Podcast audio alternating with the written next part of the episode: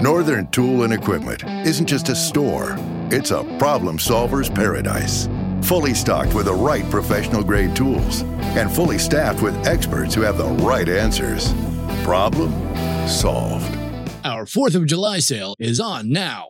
Through Independence Day, save up to $200 on generators, up to 30% on North Star sprayers, and 20% off all Strongway fans. Hundreds more deals in store or at northerntool.com. O Hora Queer tem oferta de cupons de desconto com a Veste Esquerda e com editoras parceiras, como Autonomia Literária, Nova Cultura, Baioneta e Boitempo. Basta usar o cupom Doutora Drag. Tudo minúsculo, tudo junto.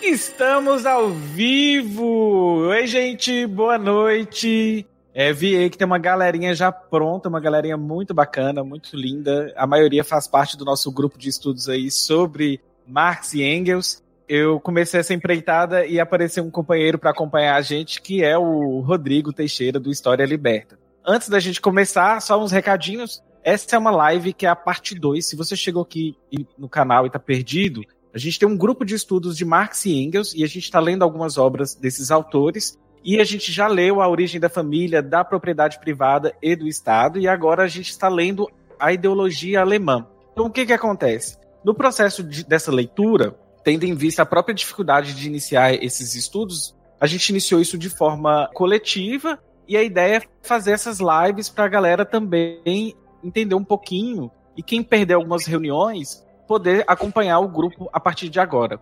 Então é mais ou menos essa ideia de ambientar vocês nesses debates, nesses estudos. E é, a obra Ideologia Alemã é muito interessante para a gente entender o materialismo histórico dialético, que é uma ferramenta, que é um método marxista, muito importante para nós que pretendemos e queremos e somos pessoas revolucionárias. Dito isso, eu tenho mais alguns recadinhos para vocês, que é o seguinte: eu deixei aqui esse post aí. Participem da pesquisa sobre saúde mental e pandemia, meus consagrados, e o link está na descrição do vídeo. É porque eu participo de um grupo e a gente está fazendo uma pesquisa sobre saúde mental, qualidade de vida, ansiedade, depressão, estresse nesse período de pandemia. É um estudo que a gente pretende ser um estudo grande e acompanhar as pessoas. Então, é, depois que, que a gente sair dessa, e espero que a gente saia dessa, nós iremos recoletar os dados também. Eu espero que vocês é, nos ajudem participando e também compartilhando nas suas redes, por favor. E aí vocês marcam a arroba, que é arroba pesquecovid saúde. Eu vou colocar para vocês aí a, a arroba desse estudo. E se você chegou aqui e ainda não está entendendo nada, esse é o Doutora Drag. Eu sou a Dimitra Vulcana Out of Drag. Estou aqui com a minha camisa do Partido Gay, e ganhei da Uzi Bruzinhas hoje. E queria deixar essa, essa mensagem. Obrigado, Uzi Bruzinhas. Não é publi, mas é um publi do amor. E também queria falar para vocês o seguinte, que esses projetos que a gente faz, tanto do podcast, que eu produzo um podcast chamado Hora Queer, quanto o canal Doutora Drag, a gente faz graças à plataforma de apoio que a gente tem, que é apoia.se barra Hora Queer. Se você puder ajudar com um real, dois reais, cinco reais, sei lá, se você for rica, cem reais, é muito bom para a gente porque a gente precisa atingir uma meta para pagar a produtora e a nossa editora de vídeo e a nossa produtora do podcast. Até o presente momento, tem muitos anos que eu produzo conteúdo, eu tiro dinheiro do meu bolso para produzir conteúdo. É o contrário, eu não ganho para fazer isso, eu pago para fazer isso, mas eu acredito muito neste projeto e assim é uma coisa que eu coloco de alma e coração. Então, se vocês puderem colaborar, eu ficaria muito feliz com esse apoio para a gente atingir a meta e, quem sabe, dobrar a meta. Né? Eu, eu nem vejo o dia que eu vou ganhar algum dinheiro com isso, porque eu, só de estar remunerando pessoas e tendo uma equipe para trabalhar com a gente, isso é maravilhoso. São duas mulheres nordestinas, porretas que trabalham comigo, a Nath e a Alice, e elas são de Sergipe. E isso é muito maravilhoso e ter encontrado essas pessoas no caminho é muito lindo e poder pagá-las é melhor ainda. Destrua o patrimônio público e privado. Ataque templos. Incendeie carros. Ele é mó covardia, dizendo que é opinião quando é homofobia. E tente levar o caos. O Brasil tá no fundo do poço.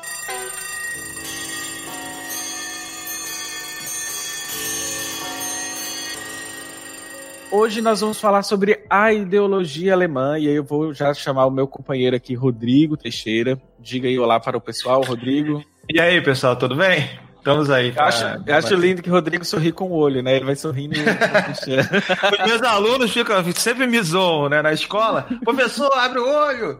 Isso, Eles ficam brincando. Ai, ai, mas enfim.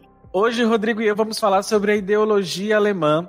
E esse livro, ele é um livro muito bacana, porque a gente vê a faceta treteira do Marx e do Engels, especialmente Marx, e é interessante também para a gente entender o materialismo histórico dialético. Se você começou a ler este livro e não está entendendo, nós vamos sugerir a edição da Boitempo, que é uma edição mais completa que existe, né? Então, essa edição aqui.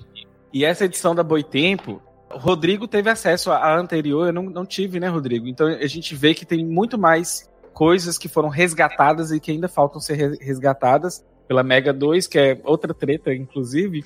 E aí a gente hoje vai comentar sobre isso, mas pensando assim, quando a gente começa a ler Marx, sobretudo quem não tem um, um costume de começar a ler Marx, a gente começa a ter uma certa dificuldade de entender a dinâmica dessa própria leitura dialética, mas a, essa construção de bloquinhos a gente começa a ter depois uma similaridade e isso ajuda muito para quem vai ler o Capital. Então é interessante a gente pensar nisso. Então, quando você vai lá, começa a ler o livro, o que que eles estão falando, né? Eles falam de Feuerbach, eles falam de Bruno Bauer, eles falam de Max Stirner e falam com muita propriedade, mas também com muita ironia.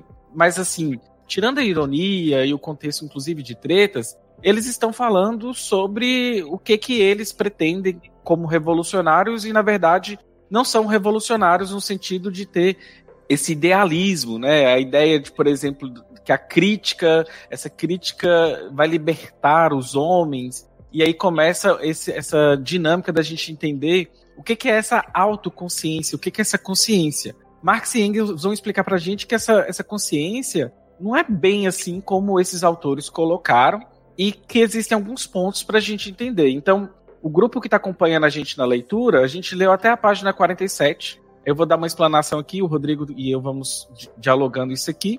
E depois o Rodrigo vai falar um pouco do contexto histórico, porque da página 47 em diante tem muito contexto histórico, quando o Marx começa a rebater o próprio Bruno e começa a falar da, dos escritos do Bruno, inclusive que o Bruno não tem não, não leu a Sagrada Família, inclusive para rebatê-lo. Então temos aí alguns problemas de plágio, de caráter, que são interessantes da gente pensar também.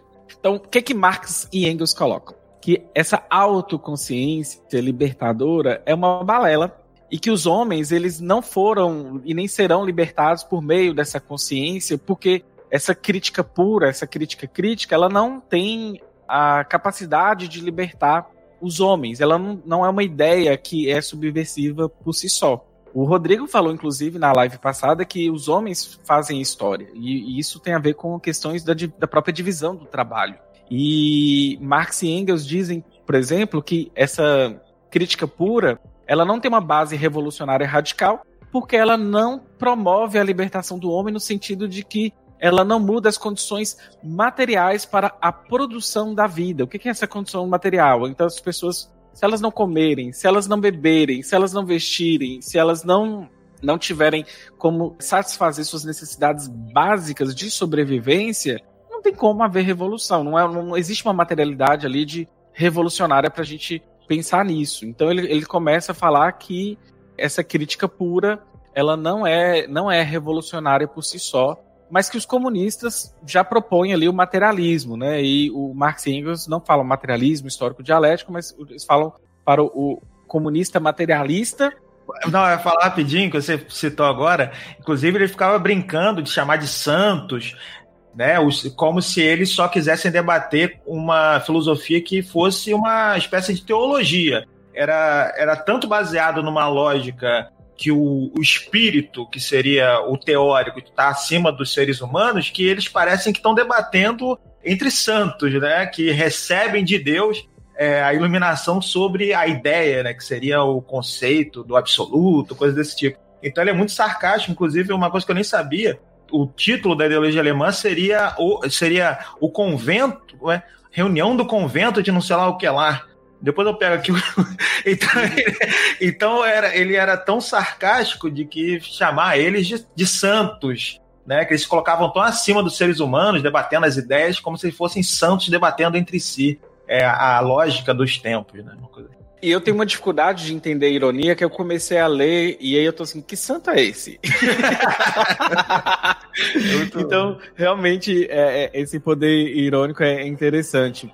Aí, só pra gente continuando então, essas ideias, a gente já percebe aqui que essa crítica crítica, ela não tem esse potencial de libertador por questões de pensar a própria materialidade da produção da vida.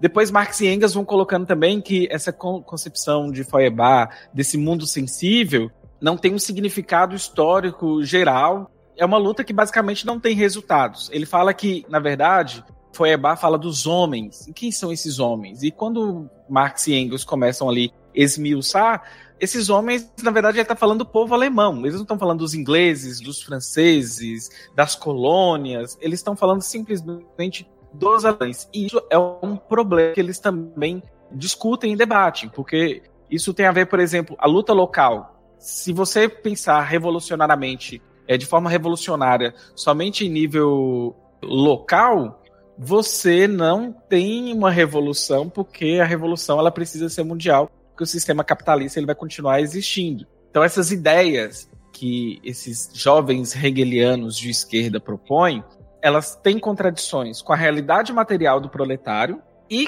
com a praxis de outras nações. Ela entra em contradição tanto em nível nacional quanto em nível mundial. Então, na verdade, é meio que eles estão assim floreando algo que não tem materialidade e é isso que é o ponto central do, da crítica do, do Marx e do Engels. E eles começam falando, inclusive, que o Feuerbach né, coloca essa divisão entre homem e natureza é, se você quiser até explicar um pouquinho, Rodrigo, sobre essa questão dessa divisão do homem e natureza e qual é a relação da história, porque parece que Feuerbach coloca assim: existe o homem e existe a natureza. Como se nós, através do trabalho, não agíssemos na natureza. Inclusive, o que é na natureza hoje, a gente praticamente já mexeu em tudo, né? É só nos lugares, nos rincões do planeta que a gente não tem esse. esse é, essa... seria uma ideia de um retorno à natureza humana, no sentido é quase que a natureza fosse mais humana que o próprio ser humano, né?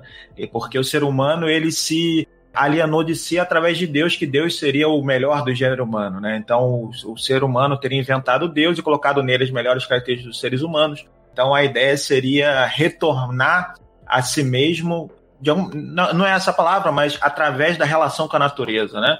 Então, é um pouco dessa materialidade sendo o sinônimo de humano, em certo sentido, né? no sentido do que, é, do que é real, né?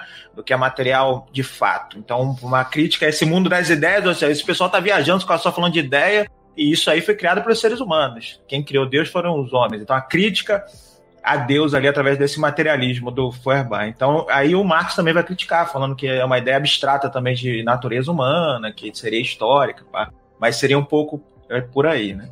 É, e ele coloca até que, por exemplo, no, no, caso da época de Marx, né, onde a gente via as indústrias, antigamente eram, eram, sei lá, os artesãos, e antes, bem antes ainda, eram as campinas romanas. Então, assim, a própria ação do homem por meio do trabalho modificou aquele ambiente. Então, as coisas não são como elas são, né? Elas não são dadas como elas são. Esse mundo sensível aí proposto por Feuerbach.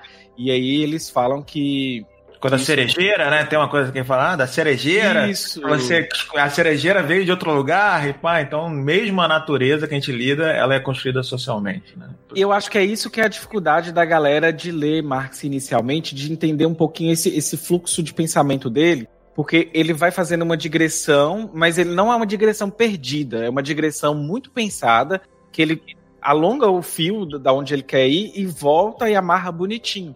Só que é uma leitura muito difícil da gente poder ir carregando e também acumulando aquilo. Quando a gente lê o Capital também, ele volta de novo em outros conceitos para retomar.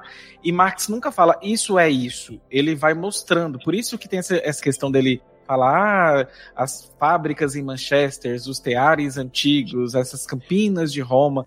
Ele quer mostrar que a ação do homem por meio do trabalho modificou a natureza e que é estranho pensar essa separação entre natureza e, e, então isso acaba que tem essa dificuldade das pessoas de compreenderem esses conceitos. Eu tô vendo a, a, galera falando ali, jurava que Bruno era padre mesmo. Não, não é para padre, gente. É padre, santo, essa linguagem toda que ele usou é o sarcasmo mesmo que o Rodrigo falou da questão teológica, inclusive.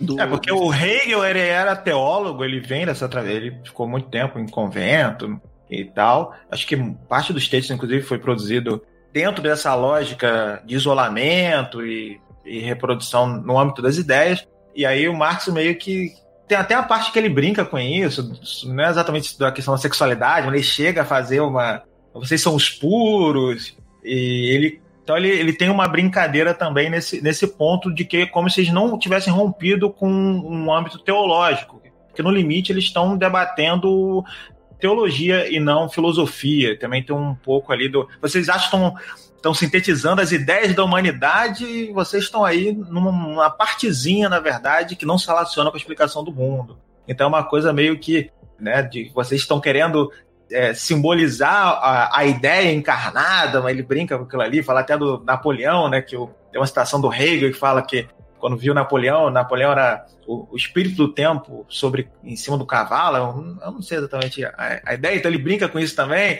Então é cheio de ironias de que assim, vocês estão se achando que estão arrebentando aí, mas que na verdade vocês estão é se equivocando no sentido que vocês estão se é, superestimando e me subestimando de alguma maneira, né? O Marx falando assim, ó, vocês estão falando aí, vocês não, não leram direito, vocês estão. E, e muito sarcástico né, nesse ponto.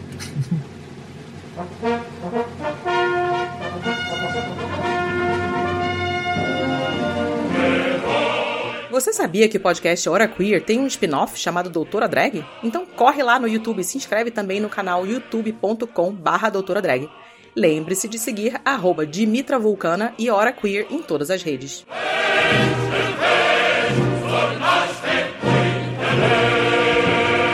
Partindo disso também, essa consciência que Feuerbach vai colocando, o Marx fala assim, a gente só pode pensar essa consciência pensando a partir dos atos históricos. É, é aquilo que você falou, né? A história ela é feita pelos homens. Quem fazem a, a história são os homens. E pensar nisso ele começa a falar de, de, quatro pontos importantes da gente pensar a consciência né, desses atos históricos. O primeiro ato histórico é a produção das nossas necessidades básicas de sobrevivência: comer, beber, vestir, morar, e isso a gente precisa para sobreviver. A partir do momento da satisfação dessas necessidades, nós temos a, a criação de, de novas necessidades. Esse é o segundo ato histórico. E o terceiro ato histórico que Marx vai nos colocar é que é a questão da própria reprodução, da procriação que nós temos. Isso tudo, inclusive, é, é, essa questão da procriação é o que também que faz com que a gente pense os arranjos familiares e como a família se organizou, que tem a ver também com as opressões e a divisão do trabalho, que começa na divisão sexual do trabalho. Marx fala que esses três atos históricos não são estágios, né? Eles são só para categorias de análise mesmo, e que o quarto ato histórico que a gente tem que pensar é a própria divisão do trabalho. Porque essa divisão do trabalho, aí, a partir de a gente pensar nesse, nesses quatro pontos, que a gente começa a descobrir a, a consciência enquanto humanidade. Então, o quarto ponto, ele, a gente tem que pensar que a produção da vida ela é feita por meio do trabalho e isso faz com que a gente tenha a organização do que a gente chama das forças produtivas. Se a gente pensa lá nas sociedade mais tribal, mais antiga, essas organizações, ou seja, esse modelo de cooperação entre os humanos para sobreviver, para a produção da vida, era mais cooperativo. Em alguns estágios não tinha propriedade privada, em outros já começa a ter, e isso tudo determina as forças produtivas daquela sociedade naquele momento, e isso diz muito como essas opressões operam na sociedade. E isso faz um, uma ligação com quem já leu A Origem da Família, da propriedade privada e do Estado, que é um estudo bacana, apesar de a gente pensar em termos de da antropologia terem alguns problemas, mas não sendo anacrônico, porque algumas ferramentas o Engels não tinha à época para poder escrever aquele livro, mas já, não dá, já nos dá um, panorama aí de para onde vai esse, esse debate e essa crítica que eles fazem. Outra questão que eles também vão falando é que a questão da, da própria. Esses elementos, eles podem ser pensados para a consciência, e aqui a gente já começa a entender um pouco da questão do materialismo histórico dialético, e eles começam a criticar os alemães, que aos alemães falta o materialismo e aos ingleses faltava a história, aos ingleses e franceses. E no livro lá do Engels, que é do socialismo utópico ao socialismo científico, o Engels começa a colocar isso em partes para todo mundo entender. Olha, os socialistas utópicos eram isso, o materialismo inglês era esse, e aí ele começa a mostrar o que é um socialismo científico, que é ter método, que é o materialismo histórico dialético, que é esse elefante aí difícil para a gente domar, né? É, eu acho que esse é um ponto determinante da importância de, dessa obra, a ideologia alemã. Inclusive, lembrar que, gente, o Marx tinha 28 anos, tá? Quando escreveu. O Engels eu não lembro, ele era um pouco mais velho, né? 6, 7 anos, não sei. A mais, até mais, né? Não lembro agora de cabeça. Que o Marx, mas é isso, é uma galera assim. Eles eram bem jovens e estavam se propondo a ter um método de interpretação da, da história, da, da vida. E, de alguma maneira, a maioria dos intérpretes do Marx, os marxistas e mar homens e mulheres, né, os e as marxistas, definem a ideologia alemã como o primeiro momento no qual o método do materialismo histórico está, é, de fato, é, sendo utilizado. O que o Marx vai, e o Engels vão fazer aqui nesse, nesse texto é criticar esses autores da hegelianos, da, da chamada jo, jovens hegelianos, ou esquerda hegeliana, no qual ele fazia uma parte mais dissidente, dissidente e ele vai falar assim: ó, eu não só estou defendendo que vocês pensam assim, como eu vou criar um método de análise que vai demonstrar o porquê que vocês pensam assim. Ou seja, vocês são fruto do seu tempo. As ideias que vocês concebem são parte da história da Alemanha, que é parte da história do próprio capitalismo. Então, por isso a parte história, que inclusive é a parte que a gente vai conversar hoje no grupo,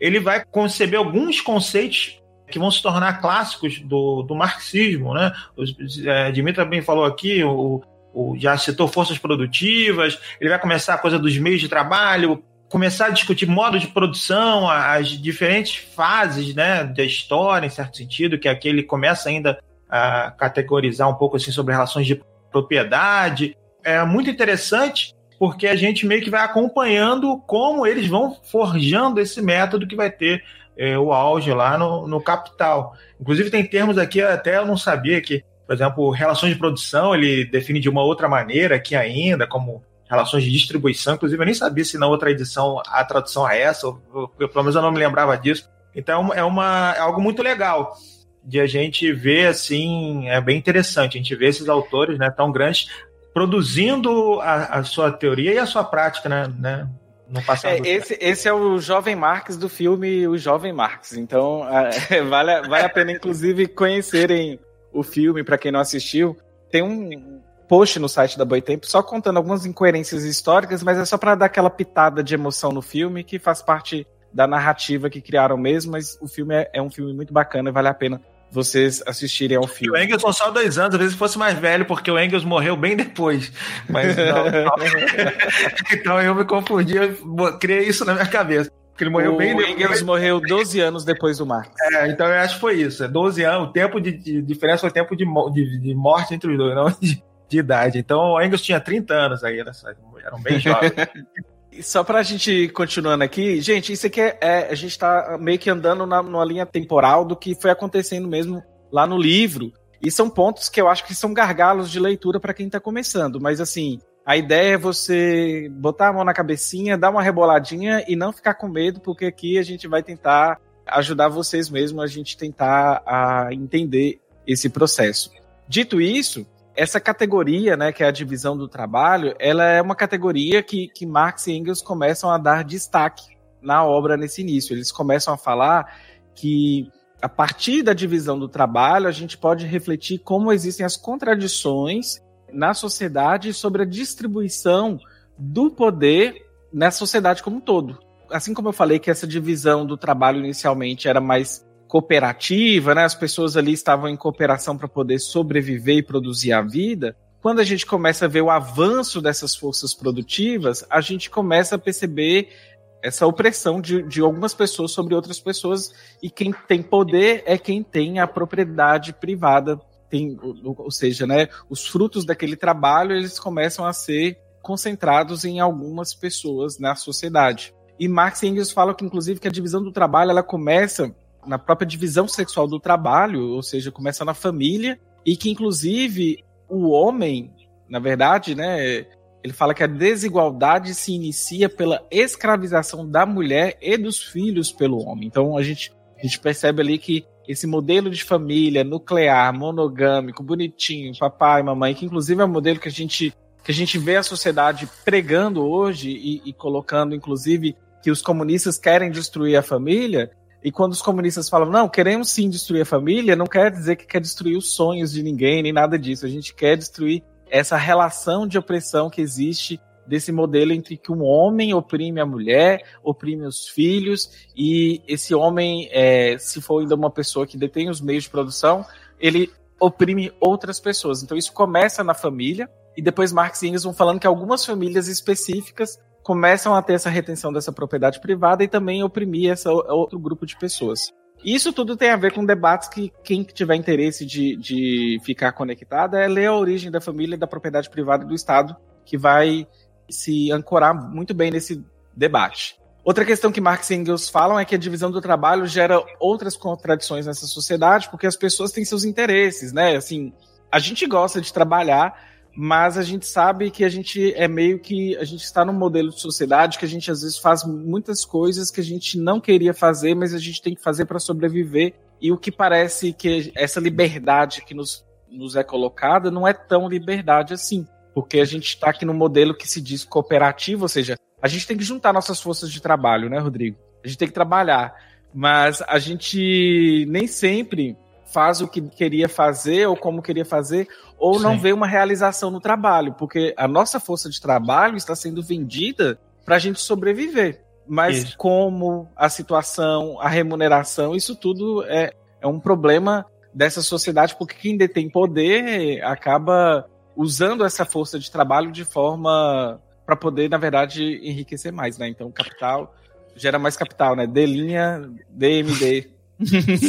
Não, exatamente isso. E um ponto interessante, depois mais na frente no texto, inclusive na parte que a gente vai debater hoje, ele fala sobre um conceito de alta atividade em contraposição ao trabalho, no sentido de que no, nessa sociedade ideal comunista seria uma autogestão da, da relação ser humano-natureza, né? na, na modificação da, da natureza de forma consciente e coletiva veio até a citação aqui do fim do trabalho, né? que a maneira que a gente pensa hoje o que é o trabalho, no sentido de que a gente não controla a maneira que a gente é formado para o trabalho, que tipo de trabalho a gente vai realizar é, socialmente falando, a gente não tem nenhum tipo de controle sobre isso, ao contrário, a gente entra no mercado de trabalho e vende aquilo que a gente tem, que é a nossa propriedade sobre a mercadoria, chamado a gente mesmo, a gente vende a nossa potência né, da força de trabalho, Aí o Marx vai defender, Marx Engels, né, no texto, de que só uma sociedade, uma classe na qual ela se coloca no trabalho sem nenhum tipo de controle, ou seja, ela não controla como é definida toda a produção, desse, né, a organização dessas relações de trabalho, só essa classe pode abolir essas relações de trabalho. Então é uma passagem bem bonita de que ele fala que só a, essa classe trabalhadora, que é, nesse sentido, todos são trabalhadores e não definem como se realiza essa produção, só essa classe vai poder ter é, a missão histórica, digamos assim, de superar essa, o, o, trabalho propriamente dito e transformar tudo em alta atividade, que é o conceito que ele utiliza. Então é uma passagem, eu acho, bem bonita, é, no sentido de que, ó, vocês aí que capitalistas, né, meio isso, assim, eu, eu vejo, assim, capitalistas que acham que estão mandando e acontecendo, vocês estão criando, né, no manifesto ele fala isso, seus próprios coveiros, né, porque essa classe não tem mais nada a perder. Então, é e ele coloca ali na ideologia alemã, no manifesto, uma coisa mais política, aqui no ponto de vista mais filosófico mesmo é, dessa relação. Então é bem legal, bem bonito. Ó, oh, estão perguntando aqui, acho que é uma pergunta interessante, falando sobre a mais-valia já está nessa obra.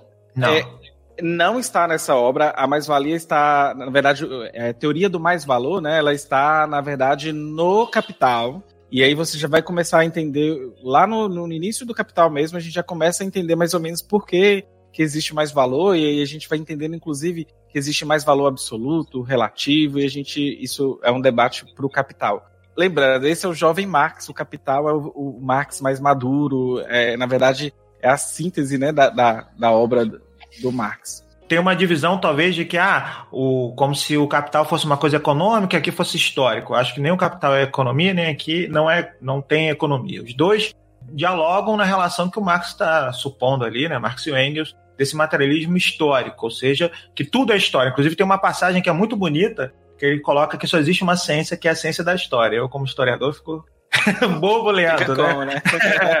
então, no caso específico, é o objeto de, de, dele ali, que era o capital, então, que é o nome do livro. Então, ele vai acabar é, fazendo alguns pressupostos mais filosóficos, teóricos, né? O, o tipo de exposição dele vai a partir disso. Então, lembra mais a gente da, do que seria um método da economia, digamos assim, que é mais da abstração e menos do processo histórico propriamente dito, mas na verdade ele está trabalhando historicamente, porque do ponto de vista histórico, a mercadoria é o, é, é o início do, do que viria a ser o capital. Então tem toda uma discussão do porquê que ele, ele começa pelo conceito de mercadoria, que é um conceito que é o mais simples, mas historicamente é o anterior. Então, o que, que eu estou querendo é, dizer com isso? É, a gente não talvez criar uma separação. O que vai gerar esse conceito de mais-valia lá na frente é um pouco das análises que já está é, colocando aqui, de que está sendo uma classe explorada e outra é, é exploradora, no, na relação com a propriedade privada, os meios de produção. Aqui não aparecem ainda meios de produção, mas meios de vida, meios de trabalho e propriedade privada. Então, eles estão. Não chegou assim, ó, tum, mais valia, né? Relação de produção, força produtiva, pai, não sei o que e, né, e depois no capital vai, vai diversos tipos de capital, capital portador de juros, aí é outra pegada. Então só a gente eu proporia isso, da gente ir pegando e, e vendo assim a, a, o, a evolução é uma palavra ruim, mas o desenvolvimento do, desse pensamento, né, dessa, desse método. Então, olhar assim, nossa, esses casos a primeira vez começaram a usar um método próprio para analisar a realidade. Isso é um, é um feito muito ousado. Então, eles não repetiram, eles criticaram os, é, esses autores da época e te, buscaram tentar constituir uma, um outro método de análise. Então, isso é, é bem legal. Então, é meio que está é, começando ali. Então, às vezes, a gente que leu outros textos e lê esse, fala assim, ué, o que, que é isso aqui? Ele tá falando do quê? Então, é porque às vezes ele, ele não, não forjou isso ainda, né? Ele, eles ali ainda estavam constituindo essa, essas categorias. Né? É, e é bacana que ele, ele ali está em construção, o Marx está ainda elaborando isso, mas é bacana da gente ver que ele já pensa que a divisão do trabalho causa isso, a questão de como a propriedade privada vai se concentrando, e aí a gente leva na questão de pensar que de pensar na questão onde eu quero chegar, do Estado. Porque à medida que a gente tem essa concentração da propriedade privada na mão de, nas mãos de algumas famílias e tudo mais, a gente começa a perceber que precisa, enquanto a gente tinha aquela sociedade mais cooperativa, que tudo era resolvido de forma mais democrática, a, a gente precisa de uma figura para poder representar os interesses dessa sociedade, e essa figura é o Estado. E o Estado é como se fosse, Marx e Engels colocam aqui na ideologia alemã, como se fosse uma, uma situação ilusória, né, para defender os interesses de todos. E na verdade não defende, defende o interesse de quem tem poder. E acaba que quando troca, por exemplo, de um modelo para o outro, por exemplo, temos a monarquia e temos a república, não mudou as condições materiais é, da classe trabalhadora. Então acaba que, por exemplo, quando Marx e Engels vão falar e criticar, por exemplo, a Revolução Francesa, qual é o problema da Revolução Francesa? É que existe uma revolução, né, entre muitas aspas, mas ela não mudou na forma que a sociedade se organiza nessa divisão do trabalho, na concentração da propriedade privada, ou seja, só mudou o, os donos do poder. Então a gente tem então a burguesia tendo um poder e so, somente deslocando esse poder. Então o Estado, aí eles falam que tanto faz termos aristocracia, monarquia, república, democracia, isso tudo são, são nomes dados que criam uma sensação de, de emancipação da classe trabalhadora, mas que ao fim e ao cabo está só deslocando o poder de uma mão para outra mão. Então esse é o, é o, a crítica que eles já fazem, né? Que o Estado da, da democracia liberal deveria estar para defender os interesses coletivos, mas defende os interesses de quem tem o poder, e essa é uma, uma contradição que precisa a gente entender esse, essa situação. Es geht durch die Welt ein Geflüster. Você está ouvindo o Hora Queer. Que tal apoiar o nosso projeto em apoia.se barra Hora Queer ou então em padrim.com.br barra Hora Queer.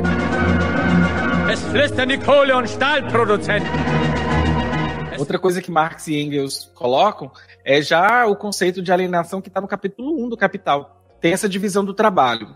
E os frutos dessa divisão do trabalho é a propriedade privada. E, e a gente perde, nós, enquanto classe trabalhadora, não temos controle sobre isso. Isso é alienação.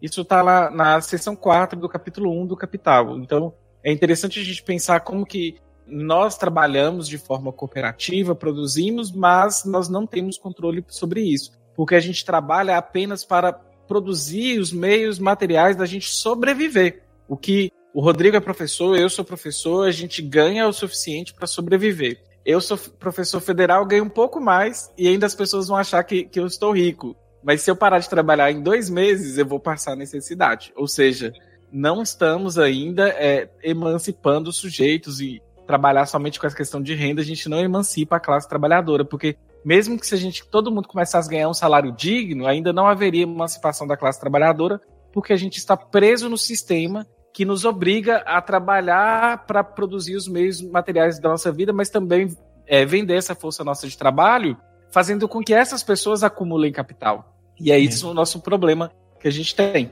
A Rebeca comentou aqui do salário para esse lucro, sim, é verdade. É, o salário para esse lucro ele foi uma. É tipo um panfleto, é muito bom, um texto ótimo, porque ele é bem didático, porque o Marx é, é fez um, é tipo uma apresentação para a IT, nessa, que é a Associação Internacional dos Trabalhadores. E é interessante porque lá no texto, por exemplo, uma coisa que hoje, hoje em dia tem muito esse debate, que eu não sei se o pessoal já, já ouviu, que é o seguinte: não, se os salários aumentam, o valor do poder de compra cai, porque tudo fica mais caro. Alguém já ouviu falar isso? Minha mãe sempre falava isso. Não, talvez o salário aumentar, as coisas aumentam e parece que a gente está comprando menos. E o Marx vai debater isso sobre o, o que define o salário, o que define o preço, o lucro, numa apresentação para trabalhadores. Então é bem é, interessante, porque ali, de fato, é a primeira exposição pública de um pouco da, da teoria da mais-valia, mas ainda no âmbito do, da relação salarial, ali, pensando um pouco no sentido do desse trabalhador refletindo sobre como lutar para aumentar o seu salário, então a relação entre aumento de salário e diminuição da,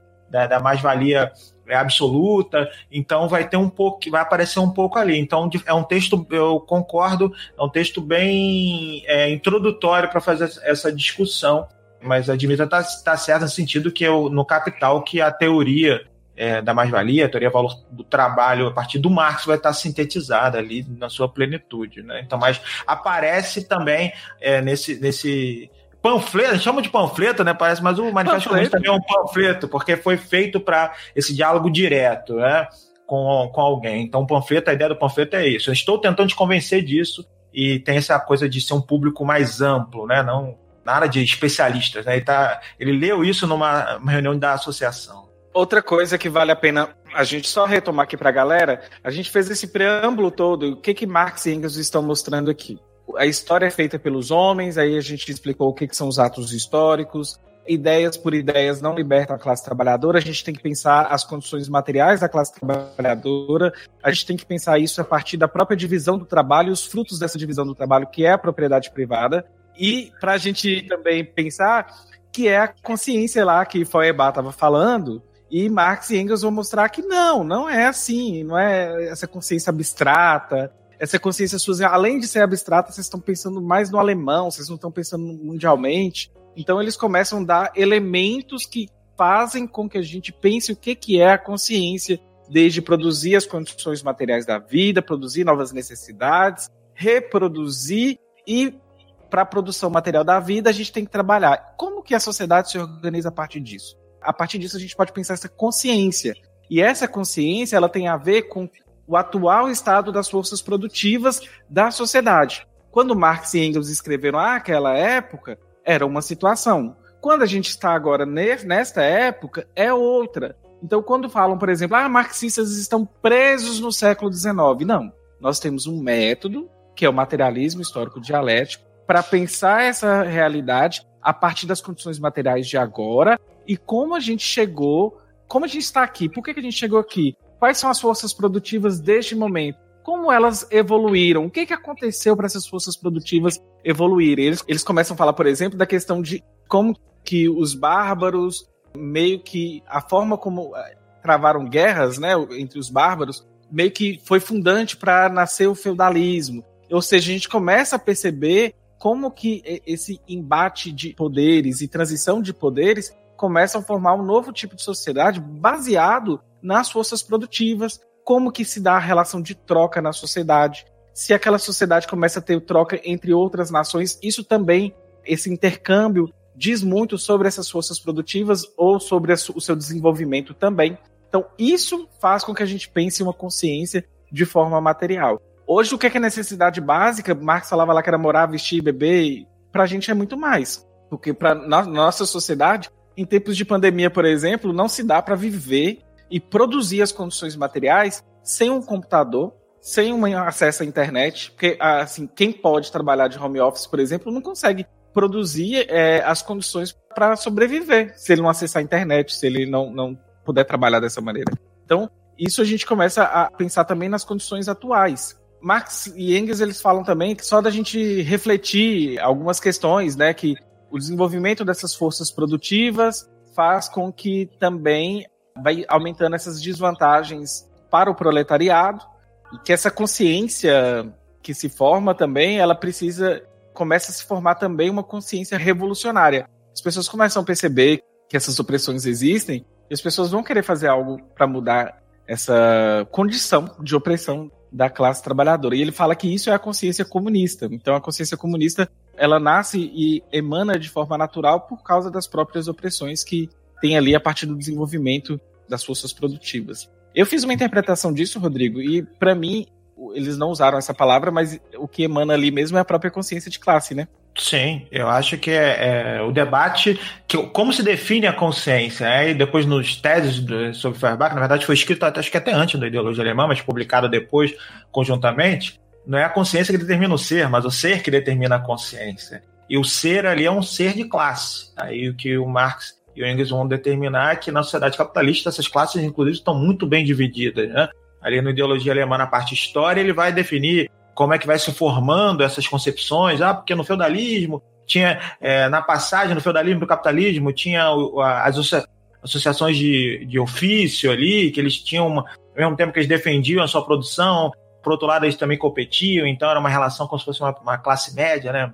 Uma pequena burguesia, digamos assim, mas ao mesmo tempo eles eram produtores, porque eles que produziam é, de forma mais autônoma, né? Porque tinha toda a produção é, sob o seu controle. E essa maneira de produzir, se pensar o trabalho, determinava também uma maneira de, de conceber a sua própria consciência. Então, ele, eles vão tentando definir um pouco isso, e depois vai chegar na célebre lá, que as ideias é, dominantes são as, as ideias da, da classe dominante. Então, as ideias no capitalismo, elas vão ser representação das concepções é, da classe dominante. E tem uma coisa para fechar de que é muito interessante, é, relendo o texto me chamou muita atenção, de temas que são pautados pelos liberais até hoje, que o Marx e Engels estão debatendo lá. É, por exemplo, o papel do colonialismo, né? Hoje é 25 de julho, né? É o dia da mulher negra, latino-americana e caribenha. E eu acho que é importantíssimo levantar sobre o papel do marxismo nesse debate do colonialismo, por exemplo. No texto fala disso, do, do, da importância do colonialismo inglês por desenvolvimento do capitalismo e que esse monopólio, a partir do Estado, que foi possível pela, pelas revoluções é, inglesas, né, a puritana e gloriosa, que forjou um monopólio que garantiu um monopólio de comércio que viabilizou o desenvolvimento da indústria inglesa. Isso é uma partezinha específica ali do texto que às vezes passa desapercebido, pelo menos para mim, em outras leituras passou desapercebido, e hoje eu fiquei, nossa, olha só que interessante. Os liberais constrói essa linha do tempo do capitalismo como se não tivesse monopólio em um momento do Estado forjando o capitalismo. E o Marx e o Engels estão falando lá, com 30 anos, é, no século XIX, falando: olha só, quem concebeu o capitalismo foi o monopólio estatal. foi isso que possibilitou. Então, é muito interessante. É, e eles falam assim: nossa, Rodrigo, mas a gente está em 2020 e essa ideia é senso comum. O que o Marx vai falar, a gente, meio que a gente está se contrapondo né, a um senso comum, porque esse senso comum é forjado pela ideologia dominante. Então, é bem interessante também fazer esse exercício de às vezes olhar no texto e falar assim, nossa, como que eles estão criticando coisas que, que hoje em dia são senso comum. As ideias dominantes na sociedade são as ideias da classe dominante. Então, é por isso que é tão natural, né? E não tem nada de natural. Realmente faz parte de, desse processo. E acho que só para finalizar aqui também, os quatro pontos que eles colocam lá, o terceiro ponto é que eles colocam que as revoluções anteriores não tiveram caráter revolucionário, assim como eu falei, a gente simplesmente eles mantiveram as condições de trabalho intocadas, trocou um regime por outro. A gente tem a Revolução Francesa, é a queda da monarquia e a implantação da Primeira República Francesa, mas ela não mudou as condições materiais de trabalho nem de produção da vida, então acaba que o Estado ele não atende de fato aos interesses coletivos e sim aos interesses de quem detém o poder, a riqueza, quem detém a propriedade, e aí troca-se um modelo por outro e as explorações vão se mantendo. E numa revolução comunista, né, gente, o trabalho e a forma de se organizar as classes vão ser superadas. E, inclusive, superação é um termo interessante para marxistas, né? É um, é um conceito importante. Eles finalizam também falando que para isso acontecer, a gente precisa de uma criação de uma consciência comunista em massa. Então, por exemplo, as condições materiais hoje no Brasil para acontecer uma revolução, eu diria que elas são muito fraquíssimas porque não existe essa consciência em massa produzida. A gente precisa trabalhar muito, comer muito feijão com arroz e lutar muito ainda para a gente chegar nesse ponto. Isso, só aí para fechar mesmo, esse é o ponto determinante do, do Marx e o Engels, que é a ideia de que não adianta interpretar o mundo, tem que transformar o mundo. A única maneira de que essa crítica de fato se torne senso comum é fazendo a revolução, ou seja, construindo luta de classes, se auto-organizando, participando de partidos, movimentos, é, o que quer que seja, para transformar a realidade. Transformando a realidade, nós transformamos as ideias sobre essa realidade. Então, esse é um ponto importante, que é uma crítica até na, na parte que a gente vai debater agora no grupo, dali do, do São Bruno, que ele fala assim: é, você tá achando que essas ideias estão mudando o mundo, mas no máximo elas foram lidas por alguém e acabou. Não, não, não faz diferença tão, tão grande assim. Porque o que modifica a realidade é a transformação da realidade propriamente dita, esse âmbito material. Ou seja, só dá para revolucionar as ideias mudando a sociedade que forja essas ideias, ou seja, superando o próprio capitalismo. Então, a única maneira de superar as ideias capitalistas é superando o próprio capitalismo. Então, eles vão ser muito diferentes nesse sentido, porque vão ser teóricos que vão é, é, se propor elementos práticos, né? ou seja, vão ser militantes, é, engajados numa causa de transformação de forma consciente, com um método que aí você mesmo citou, que aí começou a se chamar de socialismo científico por isso. Ou seja, nós somos socialistas porque, ah, somos socialistas. Não, a gente tem um método para conseguir transformar essa realidade. E depois foi provado possível com as revoluções socialistas, né? A Revolução Russa, a grande revolução que abriu esse novo momento ali do século XX, né? Enfim, eu acho que isso que já deu todo o preâmbulo dessa leitura quem leu pela primeira vez na vida vai ser uma leitura difícil, mas a gente está aqui para isso, para suavizar esse processo, né? Então, como eu cheguei a citar, depois, inclusive, no texto, gente, quem pegou o texto até essa parte ali antes, que é chamada História, foi, bah, que foi o Friedrich Engels que mais fez aqui, se eu não me engano. Não, a parte Marx e Engels mesmo. É de que o texto está melhor constituído, inclusive. Em lembrar que esse livro não foi publicado. Eles escreveram e guardaram ele uma crítica é, roedora, né? Dos ratos. Então, só que nessa parte, que vai, inclusive, vai ser um momento onde eles vão falar mais de história, vão usar a aplicação desse método do materialismo histórico, vai ser um momento no texto que ele vai estar um pouco mais límpido, é, menos essa. Depois vai voltar a coisa das críticas dele, essas, essas é, maneira que ele dialoga ali com os outros autores, mas vai ser uma parte do texto mais é, de uma leitura um pouco mais límpida ali, que foi melhor revisado por eles mesmos, né? Quase para publicação. Então é, uma, é, um momento que ajuda também, porque é um, um, texto às vezes meio árido, né? Difícil ali, você fala assim, opa, agora. é igual se estivesse subindo uma montanha e fala assim, opa, deu para relaxar um pouquinho, beber uma água. É uma parte do texto que está um pouco mais, mais fácil, digamos assim, a leitura, inclusive. Enfim, gente, eu acho que talvez até compense um dia a gente voltar só para fazer um, um fechamento, mas a gente não vai prometer. Mas terminando essa leitura da ideologia alemã, a gente vai pular para outro livro, para outra obra do Marx e do Engels, é, talvez os manuscritos, enfim, vai ser algo mais, talvez até mais leve do que ideologia, mas quem já leu aí a, a origem da família e da propriedade privada e meio que pegou um pouco de como Engels conversa, já sente uma diferença entre o que o Marx, como Marx escreve, né? Quando Marx e Engels escrevem, a gente vê que tem muita dominância na, na linguagem do próprio Marx mesmo nos textos. E é isso, a gente agora vai para o Meet. Se você chegou até aqui e não sabe do que, que, é o Meet, na verdade a gente tem um grupo de estudos, o link está na postagem.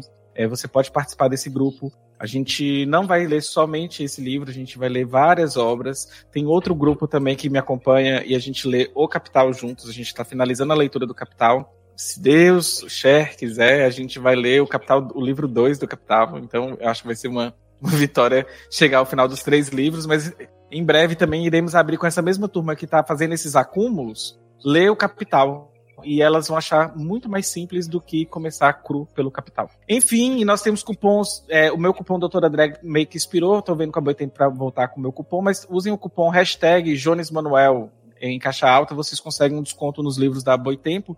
Mas se você comprando pelo link meu, eu ganho uma comissãozinha para poder, inclusive, ajudar o canal. Então, é, ajuda a gente aí, ajuda a editora Boitempo, ajuda a gente a fazer esses processos e produzir para vocês. Rodrigo, Obrigadão pelo debate. Eu acho que eu vou trocar esse grupo de estudos com a, com a Dimitra para grupo de estudos entre Dimitra e História Liberta.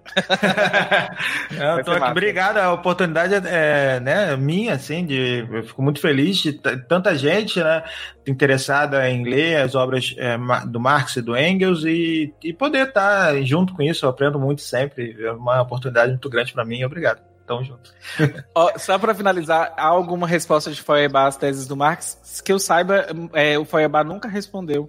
É, eles tentavam disputar o Feuerbach. Tem uma, eu não sei exatamente como é isso. E é, é, é, gente, eu não sou da filosofia, eu sou da história. A gente vai andando por todos os lugares, mas eu infelizmente não tenho a leitura de todos os autores que Marx e Engels debateram. Mas o que eu sei é que, ao contrário dos é, hegelianos de esquerda, ou, ou jovens hegelianos, na verdade, né? O Marx Engels tentava disputar o Feuerbach, tem até cartas do Engels para ele. Então ele era um cara que eles tentavam trazer um pouco mais para o socialismo deles, mas não foi muito frutífero. Mas que eu saiba, não, não chega a ter. Eu não sei se, aliás, porque acho que foi publicado depois, né? É, tem que ver com a, é, a, essa data de publicação. Por, por, exemplo, gente, a ideologia alemã não foi publicada em vida do Marx e do Engels. Mas, por exemplo, a, a edição da ideologia alemã que eu citei aqui, que era a edição que eu tinha contato, é de 2002 para pensar essa edição da Boitempo, que é a, a completa em português, que é de toda. que não tinha a, a quem acesso no Brasil, é, é muito recente também, é, sei lá, mais de 2010 para cá, não sei qual o ano da edição. Então a gente está falando de debates que ainda estão, que não foram publicados na sua época, é, de fato. Né? É Enfim, gente, olha, vamos então agora lá para o meeting. Quem quiser, seja bem-vindo. Vamos, eu vou colocar todos os links, vocês chegam lá. É isso.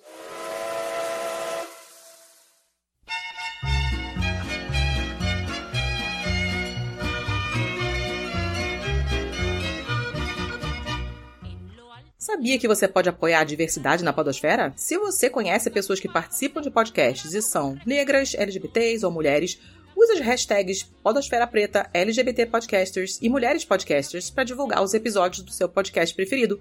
O Hora Queer apoia a diversidade na podosfera. Apoia você também. O Brasil está no fundo do poço.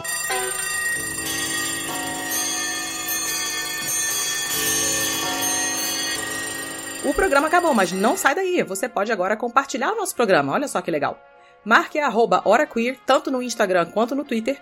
Você pode trocar ideia com a galera do HQ lá no Telegram. O nosso grupo é o t.me barra HoraQueer. Você pode estrelar a gente no iTunes, pode assinar o nosso feed e até mesmo contar para o coleguinha que nós estamos tanto no Spotify quanto no Deezer e em todos os outros agregadores. Não é só close, é lutar.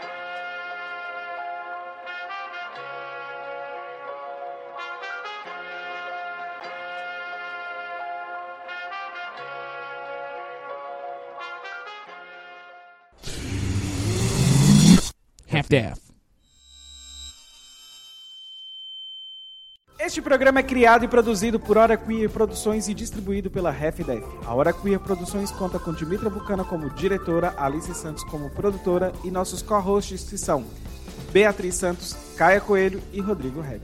A Half-Death conta como produtor executivo Gus Lanzetta, gerente de projeto Lídia Roncone, produção Nicole Carça, finalização Henrique Machado.